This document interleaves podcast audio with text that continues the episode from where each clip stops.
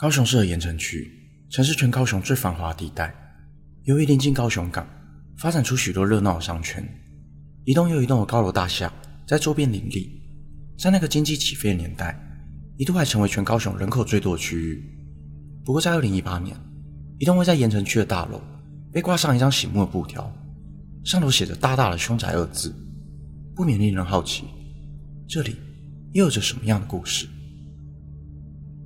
大家好，我是希尔，欢迎收看本集都市传说。今天这一集，就让我为大家介绍九龙大楼。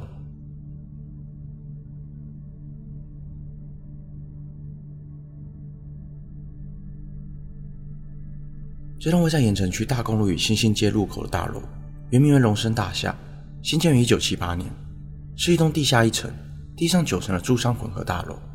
地下室设有卡拉 OK，一楼则是诊所与电动玩具店，二三楼还有三温暖，九楼则是赛鸽协会的办公室，其余楼层则为一般住宅。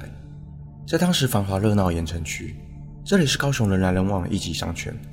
然而，一场无情的大火改变了这一切。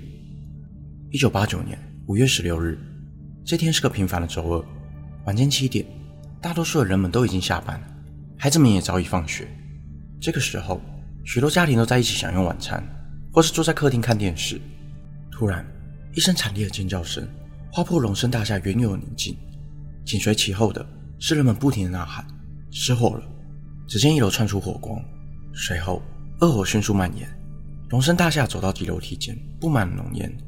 很快的，整栋大楼就笼罩在大火与黑烟之下。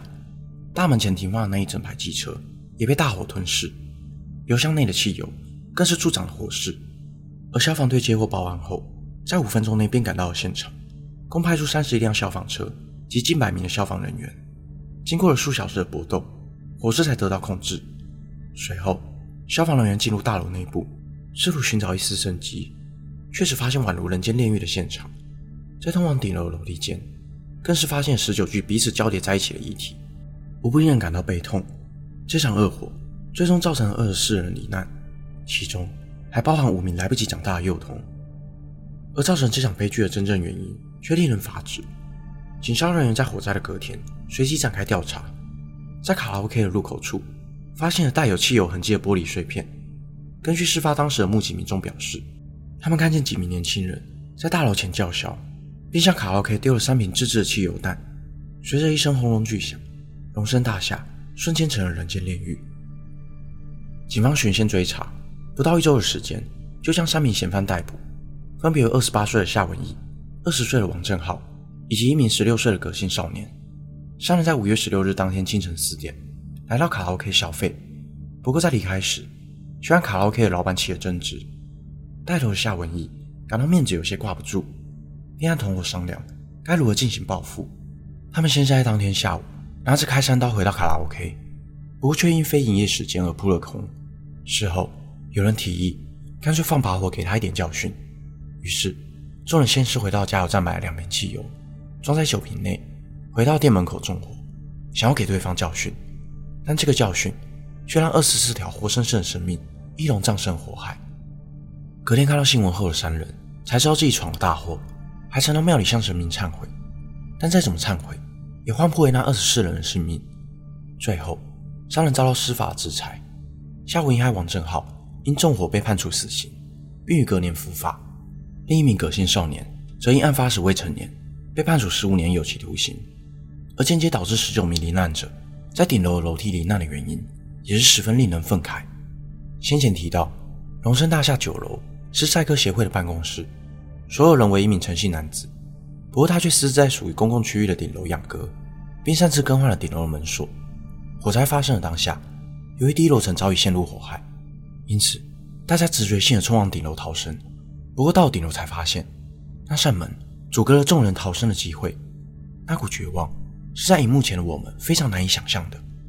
随着浓烟迅速的窜升，无处可逃的众人，最终纷纷在楼梯间失去了呼吸及心跳。而将顶楼换锁的陈姓男子，当时并不在现场，因此逃过一劫，但因过失致死罪，被判处四年的有期徒刑。许多年以后，一名网友在 PTT 上发布了一篇文章，他表示，自己一家正是当年火灾现场的生还者。那时的他仅有五岁，而他们一家就住在八楼。当晚，他们听见屋外传来一阵骚动，从窗外往楼下一看，才发现失火了。没多久，大楼也随即断电，现场瞬间一片漆黑，伴随着浓烟和炙热的高温。他们原本也要冲到顶楼逃跑，不过母亲却突然叫住大家，告诉他们顶楼被锁住了，因为前几天家里的天花板漏水，母亲便请了水电工来维修。当水电工要上顶楼检查管线时，才发现门被反锁。然而，被困在屋内的一家人一时也想不出其他逃生的方法。正当情况逐渐陷入绝望的时候，父亲从另一侧的窗户看到隔壁建筑的顶楼上有一名全身上下只包裹着一条浴巾的男子，不断地向他们招手。估计是从三温暖逃出来的民众。而隔壁大楼七层楼高，与他们所在的八楼十分接近，且两栋大楼之间只相隔了一条窄小的防火巷。在那名男子的协助下，他们一家人顺利逃出火场。经历过这场劫难之后，荣升大厦被改名为九龙大楼。不过，幸存的住户和罹难者家属纷纷搬离此地。渐渐的，这里成为了一个无人居住的空荡大楼。有附近居民表示，曾在夜晚时看到九龙大楼床边有个白影闪过，还有人在深夜时听到像是一群人尖叫的声音，仿佛里头重复上演着当天失火场景。还曾有民众在里头上吊庆生。不过，因为大楼鲜少有人进出，过了一个月才被发现。知名的香港灵异节目《怪谈》也曾到九龙大楼探访。起初，节目组都没有遇到奇怪的事情。当他们来到最多人受困而罹难的楼梯间，摆放一些水果及矿泉水，并烧香祭拜往生者时，水瓶却在无人触碰的情况下突然掉了下来，让主持人吓得花容失色。二零一八年，九龙大楼的外墙突然被挂上白色布条。写着大大的“凶宅”二字，虽然挂上布条的人其背后的目的不得而知，但那白底黑字、硕大的字体显得非常显眼，还是不禁让路过的人感到惊悚，也让老一辈的在地人再次回忆起这样三十年前的悲剧。而当地里长对此则是感到相当遗憾。里长表示，自己也曾到大楼内巡视，里头的环境与气氛确实能让人感到不安，但他认为这么多年过去。当年在里头不幸丧生的人们，只是想要找到归宿，便寻求各家庙宇的帮忙，早已在多年前完成了超度法会。如今大楼又被挂上凶宅的布条，只不过是造成里民的惶恐。而大家在流传的那些鬼影重重的现象，或许只是因为大楼没有窗户，让残破的窗帘被风吹动，加上时不时去探险的民众在里头闲晃时，拿着手电筒四处照射的光影罢了。自从九龙大楼发生事故后，由于产权人众多且复杂，一直无法达成共识，导致大楼至今依旧被遗留在原地。长年累月的闲置，让大楼显得有些凄凉。正如同之前曾介绍过许多灵异地点一样，多半都是曾发生过惨案或是灾难的地方。当我们仔细去了解传闻背后来龙去脉后，会发现那些不幸遇难的罹难者们，生前也和我们一样是个有血有肉的人，同时他们也是别人的亲人或朋友。只要换个角度想。便能消除心中的恐惧。本期内容就到这里，谢谢你看到最后。如果想看更多都市传说系列的影片，欢迎订阅我的 YouTube 频道。如果想要听的，也可以到各大 Podcast 平台上关注我。我是希尔，我们下次见。